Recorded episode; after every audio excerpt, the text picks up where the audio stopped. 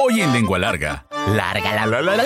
Primero, una lata de leche nido. Sí, de esas latas de aluminio grueso que tienen así como unas onditas, unas anjitas que permiten sean sostenidas con facilidad. Y son de esas latas también que se utilizan como, como banquitos, como tambores cuando jugábamos de niños. O en mi caso, yo las usaba para llenarlas de zapitos cuando llovía. A pesar de los 10 centímetros promedio que mide una lengua humana, todos somos lenguas largas. Nos encanta el chisme, nos gusta contar historias. ¿Y qué mejor? Aquellas que hablan de comida. Donde la lengua es parte importante de la deglución, masticación y sentido del gusto. Esto es Lengua Larga, el podcast donde el chef Juan Ángel te cuenta historias de cocina, consejos y recetas. ¡Comenzamos! ¿Qué tal, lengua largas? Bienvenidos al episodio número 85. 85 y muchas gracias a Araceli. Eh, ese fue el nombre que dio cuando envió el mensaje y dijo que su bebida favorita es la del eh, es el bacanora, la que hablamos en la edición pasada, en el episodio pasado. Dice, mi abuelo lo fabricaba en Opodepe y mis tíos en Merecichi. Es lo mejor de lo mejor. En tiempo de frío es de mis favoritas y sí me he tomado un litrito fácil. Aclarando que debemos saber tomarlo porque es una tumba yaqui. y, yo me quedé pensando, ¿una tumba yaqui? Sí. Y cuando te llega, te tumba. Entonces, un saludo a la serie. Espero que si toman bacanora no les dé esto de la tumba yaqui. Imelda, Guadalupe Imelda de Tijuana, todo el capítulo del bacanora me tuviste con la saliva hecha lengua. Con la saliva hecha lengua. No había escuchado esa, esa frase. Se antojaba. ¿Sabes que si hubiera sido hombre, a lo mejor fuera un guainito? El que tiene pues una guainita también. No, no, no, eh, la borrachera no es exclusiva de hombre-mujer, ¿eh? Eh, hace mucho, Guadalupe, que ya... pues, sí, yo sí me acuerdo que en el pueblo decían, ay, no, las mujeres no deben de tomar pasó la historia. Pasó la historia. Este, decía mi papá que era el mejor remedio para sus enfermedades o malestares, que para bañarse, que para salir del baño, que para el catarro, que para el resfriado, que para dormir bien. Sí, el bacanora es uno de los mejores remedios que puede haber en el mundo para muchas cosas. No solamente para celebrar. Saludos a Tijuana, Guadalupe Imelda. Yasmín Kate, mi papá me acaba de contar que él tuvo una experiencia como la tuya, tomando bacanora de una damajuana enterrada y dice que fue lo más exquisito. Lo que no contó eh, Yasmín es cómo le fue después, ¿no? Al día siguiente tomarse el bacanora. Saludos, Yasmín. Guadalupe Rojas, de Ciudad Obregón, dice, adoro el bacanora. El bueno, pone entre comillas, porque si el malo ni para trapear sirve. Eh, imagino la experiencia que fue tomar ese bacanora encontrado. Debió haber sido una caricia para todo. Papilas gustativas, garganta, qué envidia. Saludos desde Ciudad Obregón. Un abrazo hasta Ciudad Obregón y sí fue una delicia. Eh, Ana Cecilia Belderrain dice, ¿cómo se apagan los de vus porque se suelta uno llore y llore de tantos recuerdos con el episodio 83? Eh, qué bonito. Muchas gracias. Nu- nunca imaginamos que eh, pudiéramos ser generadores de déjà vus, que yo considero que es como... El otro día platicaba con, voy a hacer paréntesis, ¿no? Platicaba con mi esposo, que todavía no me acostumbro a decirlo, con mi esposo. Y, y hablando de que los déjà vus eran eh, como ir y venir de diferentes planos de la vida. Es decir, uno vive como, si ve una película de Matrix, así más o menos, uno vive en diferentes planos y momentos y regresar al déjà vu es vivir una vida que se está viviendo, una vida propia en otro plano. No sé si los enredé más, pero creemos que los déjà vu son experiencias de otras vidas propias, para acla- aclararlo, ¿no? Eh, que no escuche mi mamá esto porque va a decir que me va a llevar el diablo. Eh, agradezco mucho a doña... A ver, es que no puso el nombre. Dice, cuando estés en la capital del mundo, dile a doña Ramona que te enseñe el instrumento para hacer palomitas. Doña Ramona es una de las cocineras elabora- que también elabora comales, que hace este, harina de maíz blando molida en Tauna todavía, en San Pedro la Cueva, capital del mundo. Vayan y busquen eh, Yo Amo San Pedro la Cueva en Facebook y ahí la van a conocer. Y es que el instrumento que usa para hacer palomitas son como unas varitas, ¿sí? Recuerden, activen la campanita en, en- en Spotify o eh, también en cualquiera de las redes sociales donde nos estén escuchando o de las plataformas. Denos las estrellas que consideren sean necesarias o dignas para nuestra producción y así nos mantenemos eh, pues más al tanto y más personas escuchan este, este podcast. Ahora sí iniciamos. ¡A picar cebolla! Lengua larga, la, la, la. Paso número uno.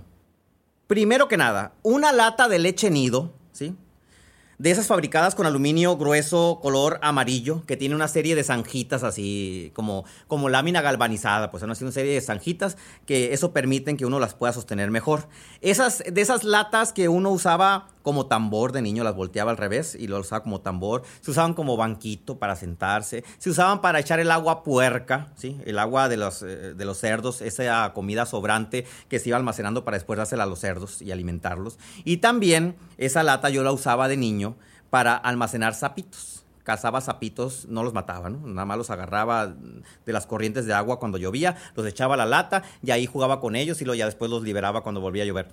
De esas latas era de las que ocupábamos para llevar a buen fin el proyecto navideño. Tenía que ser una lata, ¿sí? Eh, en buen estado, que no estuviera chatada, que pudiéramos llenar de piedras para ahí encajar entre comillas, el pino navideño. Esa tarde, Candelario, uno de mis mejores amigos, mi mejor amigo de la infancia, de hecho, tocó la puerta y, yo me estaba poniendo el suéter. Hacía mucho frío, era inicios de diciembre en la capital del mundo. Y toca la puerta y me dice, Juan Ángel, no hizo nada de comer la águeda. Candelario era uno de los mayores fans de las comidas de mi mamá. Decía que mi mamá cocinaba diferente a las demás personas del pueblo. Estuvo como cuatro años en Estados Unidos y llegó con muchas ocurrencias de allá, pues, ¿no? Y hacía preparaciones que no hacían en el pueblo. Pero bueno, le dije, no, no, no, no, no, no hay comida ahorita, vámonos. Y nos fuimos a su casa. Subimos la cuesta, ¿sí? Rumbo al monte. Llegamos a su casa, que estaba justo en la colina que da al monte, a donde íbamos y agarró un machete, una piola, y me dijo, toma la piola, vámonos ya. Le dije, ¿para qué quieres la piola? Ahorita vas a ver. Le dije, ¿ocupamos un machete tan grande? Sí, ocupamos un machete y es más, déjame agarrar un hacha. Entonces agarró el hacha y caminamos por varias veredas buscando eh, eh, el objeto que traíamos en mente, el árbol que traíamos en mente. Y, se preguntarán ustedes, ¿en Sonora hay pinos? Eh, en Yecor hay pinos, sí, que es un municipio que hace, hace mucho frío, que está pegado a Chihuahua. Pero en la mayoría del desierto sonorense no hay pinos, obviamente. Y se preguntarán, ¿y qué fregados iban a cortar para meter en esa lata, ¿sí? Con piedras en Navidad. Cuando íbamos de camino, ¿sí? Yo me acuerdo que la gente que estaba alrededor en las calles, cuando íbamos camino a la casa de, de Candelario, que estaba pegada a la colina, nos decían, ojalá que encuentren uno grande, que les vaya muy bien, tengan mucha suerte, eh, cuidado con los gatos monteses. O sea, la gente ya sabía que cuando uno salía de casa por la tarde en esa fecha, acompañado de alguien, camino al cerro, el único objetivo que llevaba en mente era traer un árbol de Navidad. Agarramos el hacha, agarramos la, la, la piola, el machete, y nos fuimos a la colina. Anduvimos caminando, viendo. Yo me acuerdo que traía unos miralejos. De ridículo, nada más porque no, íbamos a caminar kilómetros para buscar el árbol. Pues no, yo lo traía porque mi papá me dijo, llévate unos miralejos para que veas mejor. Era como parte de la emoción de ir a vivir esa experiencia de cortar el árbol navideño. Y de repente volteo con los miralejos. Obviamente se ve un manchón porque el árbol estaba enfrente. Y me los quito y digo, Candelario, ese árbol es el que quiero. ¿Por qué iba Candelario a esa expedición? Porque yo era muy inútil para esas cosas. O sea, yo, era un niño de legos, carritos. Eh, cuando hacía surcos en la arena, mi mamá me lavaba las manos y luego me las limpiaba con cloro o alcohol para que desinfectarlas. No tenía la capacidad, digamos, de cortar un árbol. Entonces, mi amigo que hacía todas esas cosas era Candelario. Llegamos y me dice, ese árbol está muy grande y me acuerdo que le vi los ojos de envidia a Candelario porque él ya tenía el suyo en su casa. Entonces, eh, él ya había ido a hacer todo ese trabajo, no había visto el árbol que yo había visto y dijo, pero porque yo no lo vi primero. O sea, yo ya hice ese trabajo solo, sin compañía, y ahora que te traigo a ti a cortar el árbol, encontramos uno más grande. Cuando vi el árbol dije, Candelario, ¿cómo nos vamos a llevar ese árbol a la casa? Y me dice, no te preocupes. Ató, me acuerdo, la piola del tronco del árbol ¿sí?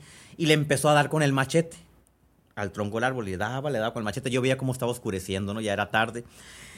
Y me dice, empieza a jalar la piola. Vamos a tumbar el árbol. Y jalamos la piola, jalamos la piola. Y, yo veía cómo seguía oscureciendo. Y, de un momento a otro cambia de hacha a machete. Le da unos machetazos a, la última parte del árbol. Cae el árbol al suelo. Y cuando me quedo viendo, el árbol medía como dos metros y medio. Nosotros debimos haber medido un metro veinte en aquella época. Dije, este árbol mide el doble de lo que medimos nosotros. ¿Cómo nos vamos a llevar a la casa entre el cerro, el monte y todo? me dijo, paso número dos, tenemos que darle forma de pino. El árbol que habíamos cortado era un guayacán. ¿sí? El guayacán es un árbol, es uno de los árboles más verdes, frondosos y bonitos que hay en el desierto sonorense. Da una flor lila parecida a la lavanda en color y en, y en hojas también, en pétalos. Y ese era el árbol que utilizábamos para decorar navideñamente las casas eh, cuando ya llegaba las fechas decembrinas. ¿sí? Y en todas las casas del pueblo se buscaban latas de leche nido desocupadas, porque eran eh, las, de Chocomí no servían, estaban muy aguadas, así no eran tan fuertes, ni las de Milo tampoco, ni las de Quick. Tenían que ser de leche nido ¿sí? Y andamos buscando, me acuerdo desde, noviembre, hay una lata que se les ocupe a mi tía que tiene un hijo chiquito para guardarla, para meter el arbolito. Y en esa lata, ¿sí? La llenamos de piedras y ahí metíamos el tronco. Entonces, Candelario agarró el, machete, empezó a darle forma de pino. Obviamente no parecía pino, parecía así como... se enoja cuando le digo esto. Parecía un, un bonsai trasquilado. Así se veía no tenía forma de pino, se extendía de un brazo a otro, era una, era una cosa simétricamente desorganizada. Lo agarramos cada quien de un extremo, ya que creíamos tener la forma de pino. Yo me acuerdo que cuando lo vi de niño dije, este es un pino perfecto. O sea, empieza ancho, termina en punta. Y ahora que veo esa foto del pino navideño, digo, qué desastre era. Espérense, llegamos a la casa, la, sala de mi casa en el pueblo mide tres metros. Pues el pino ocupaba, tres metros el piso, ¿no? De largo. El techo no se diga.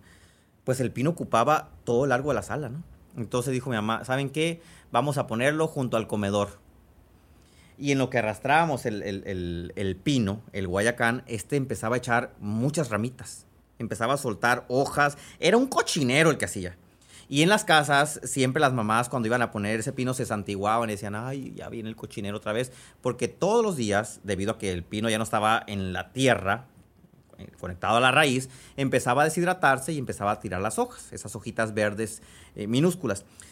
Pues, seguido, eh, acto seguido, tomábamos cartón, cartón de caja, de ese cartón café, y empezábamos a colorear con crayolas o marcadores o lo que hubiera disponible y hacíamos figuras navideñas. Esferas navideñas y redonditas, las pintábamos de dos colores, le hacíamos un hoyito y con un alambre íbamos colgando eh, las esferas, entre comillas, eh, en el árbol. Lo único en lo que gastábamos dinero era, era en comprar guirnaldas, esas guirnaldas así que son como de pelitos este, brillantes, plateados y dorados y comprábamos dos metros cuando mucho, ¿no? Así que el árbol quedaba como que tenía como un zigzag enfrente nada más así de la guirnalda esa dorada plateada y, lo demás pues eran recortes de papel, eran así, de repente te daban un recuerdito en la boda, ¿no? Eh, durante el año, de que era un angelito o de que era una crucecita del bautizo, etcétera. Y esos también ahí los colgábamos, Para decorar el árbol. Cuando terminábamos y veíamos el árbol decorado, decíamos, ahora hay que trazar la estrella. Trazar la estrella navideña con un compás transportador, escuadra, regla. Queríamos hacer la estrella navideña más simétrica posible. La pintábamos con pintura de acuarela dorada, que nunca se veía dorada, siempre se veía como amarillenta, así casi casi mostaza. Y llegaba el momento más especial del año, ponerle la estrella de cartón al pino, que no era pino, ¿sí? al guayacán, y en ese momento sentíamos la mayor felicidad y dicha del, año.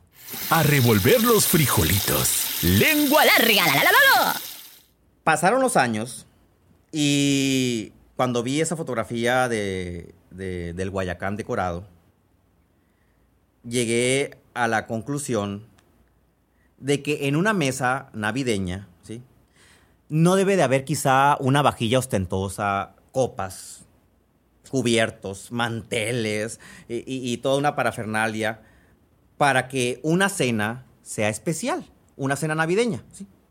Así como teníamos un, un, árbol desértico clavado en una lata de leche con piedras para sostenerlo, figuras de cartón, ¿sí? Eh, este, una estrella color eh, amarillento, ocre, patítico. Esa misma felicidad que nos da el pino nos puede dar un plato de cartón, ¿sí? un plato de plástico, un plato de cerámica, de peltre, con una cena a la que nosotros le demos el valor. Y aquí voy al punto. El valor que tenía el pino, ¿sí? No era un valor por haberlo comprado, era un valor que nosotros le dábamos. Nosotros asumíamos que era lo mejor para decorar el espacio navideño, ¿sí? Y era lo mejor que había para sentirnos como de película Nueva York, pues, ¿no? Con la comida sucede lo mismo nosotros tenemos que darle el valor a la comida. ¿sí? hace días publiqué en Twitter eh, una foto de unas tortillas. A veces me da la loquera y, ay, sí, vamos a unas tortillas. Hago tortillas de maíz en la noche para cenar generalmente. Y, comentaba que si a los niños en la primaria nos enseñaran a hacer tortillas de maíz como parte de, la materia, de una materia en quinto grado, apreciaríamos mejor el valor que tiene el alimento, ¿sí? lo que cuesta y el trabajo que se necesita para transformar una mazorca de maíz en masa o harina y después hacer una tortilla. Y apreciaríamos más un producto que debería tener valor y al que deberíamos darle valor dentro de la cocina. ¿sí? Pero como no sabemos lo que implica, no lo valoramos. De la misma manera, valorábamos este pino porque nos había costado mucho trabajo y por él. ¿sí? Y, de esa manera deberíamos de valorar la comida que tenemos en la mesa ¿sí? durante Navidad y aquí viene la parte importante, van a decir, ¿por qué el chef está hablando de Navidad en pleno verano? Estamos grabando ese podcast en verano, hace un, calor infernal, 50 grados. Porque no solamente en Navidad debe haber un, un, momento especial de comer, ¿sí? Y un momento especial de disfrutar y convivir en la mesa. Así como le damos valor al pino o al árbol en esa fecha y le damos valor a la comida quizá en esa fecha, tenemos que darle valor a la comida durante todo el año. No tenemos que decorar la casa o tener un pino o tener una vajilla o tener una mesa para poder disfrutar y convivir en familia y no tenemos que esperarnos a que llegue Navidad para pedirle perdón con, con el que la regamos en el año, abrazar a la familia que hace mucho que no vemos, preparar un platillo delicioso y sustancioso. No tenemos que esperar a que sea Navidad. Mi papá tiene, mi papá tiene un dicho muy sabio cuando, no sé, le llega un regalo o, compramos un producto en casa, dice, hay que estrenarlo ya. Hay que comérnoslo ya. Porque no sabemos si mañana vamos a amanecer verdes con la pata estirada arriba de la cama. Y no lo sabemos. No sabemos si vamos a llegar a la siguiente Navidad. Y, no debemos esperar a buscar un momento de disfrutar en familia la comida. No debemos esperar Navidad, porque no sabemos si vamos a llegar. Hay que disponernos siempre a vivir momentos especiales alrededor de la mesa y hay que buscarlos. En mi casa había un platillo que cuando se preparaba sabíamos que iba a ser un momento de festejo, aun cuando no había ninguna fecha o momento que celebrar. Hay que celebrar que tenemos trabajo, hay que celebrar que tenemos salud, hay que celebrar que nos sacamos un 10 o que el hijo se sacó un 10 de calificaciones, hay que celebrar que podemos estar juntos todavía en familia, porque quizá en la siguiente Navidad alguno de los miembros ya no esté con nosotros. Échale queso. Lengua larga. La, la, la, en mi casa se celebraba, y digo se celebraba porque pues ya no estamos eh, viviendo juntos como familia. Mi hermano vive en Guadalajara, mis papás viven en el pueblo, yo vivo en Hermosillo. Pero cuando vivíamos eh, eh, juntos como familia, había un platillo que era motivo de celebración. Nunca les he preguntado a mis papás, no quiero preguntarles. Quiero, quiero vivir con, con esa ilusión porque estoy seguro que así es. Cuando a mis papás les iba bien, ¿sí? que a mi papá a lo mejor le pagaban algo que le debían, tenía más trabajo y había más dinero, los domingos amanecía oliendo a barbacoa. Y yo sabía que cuando olía barbacoa el domingo, implicaba que mi mamá había puesto la barbacoa una noche antes en la olla lenta cocción, ¿sí? implicaba que los iba a ver muy contentos en la cocina, esperándonos que nos levantáramos para desayunar barbacoa. Y ese era un momento, iba a decir idéntico a Navidad, pero no, era un momento más especial que la Navidad, porque era un momento sorpresa. No sabíamos que ya estaba ahí como Navidad, que sabemos que es el 24-25 de diciembre. Y cuando nos levantábamos y veíamos la olla reborboteando y el aroma que llegaba hasta las recámaras, sabíamos que había algo que celebrar. Y era, número uno, que era domingo, que estábamos ahí, y seguramente que mi papá tenía trabajo. Les voy a pasar esa receta de barbacoa para que saquen su olla de lenta cocción. Sé que muchas personas las tienen guardadas desde que se las regalaron cuando se casaron y no las usan. Sáquenlas. Salvan la vida de una manera impresionante. Van a poner en la olla lenta cocción 2 kilos de pecho de res, pescuezo, gusano y o espaldilla. Es decir, pueden escoger 2 kilos o de pescuezo, o de gusano, o de espaldilla, o de pecho, de res, o las pueden mezclar. 500, 500, 500, 500, etc. En trozos, tamaño bocado, daditos como de 4 o 5 centímetros.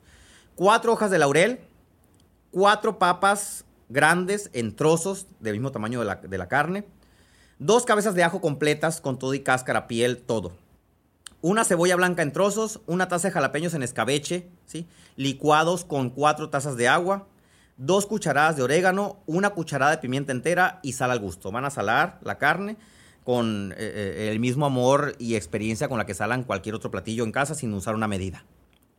Repito, en la olla de lenta cocción, dos kilos de pecho, pescuezo, gusano y o espaldilla en trozos, cuatro hojas de laurel, cuatro papas grandes, dos cabezas de ajo, una cebolla blanca en trozos, una taza de jalapeños en escabeche licuada, con cuatro tazas de agua, dos cucharadas de orégano, una cucharada de pimienta entera de bolita y sal. Van a mezclar todo eso en la noche de preferencia. ¿sí? Yo sé que muchas personas lo hacen de poner comida en la, noche para que la mañana amanezca oliendo, pero si lo hacen esto en domingo, para que en la mañana toda la familia se despierte a desayunar, va a ser una experiencia mayor. La ponen tapada en low, generalmente no sé por qué todas las ollas de cocción vienen en inglés. Eh, eh, eh, nunca dice bajo y alto, dice low y high. Entonces lo ponen en low y se acuestan a dormir. En la mañana van a tener un platillo digno de celebración y no necesariamente para Navidad, sino para celebrar que están juntos en familia.